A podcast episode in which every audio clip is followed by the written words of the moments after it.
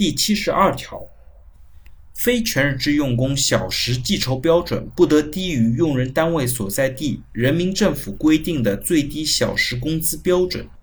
非全日制用工劳动报酬结算支付周期最长不得超过十五日。对于这一条呢，其实它规定了非全日制用工劳动报酬的两步原则。第一个步呢，就是它不得低于当地的最低小时工资的标准。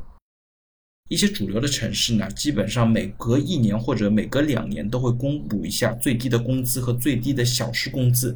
这块呢，其实大家可以多留一下当地的一些新闻，可以多关注一下。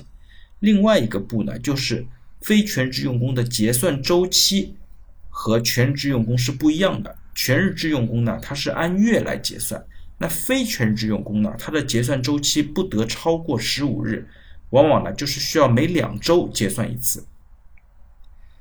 但实践过程当中呢，如果有用人单位违反了这两条的原则，劳动者有什么更好的救济途径？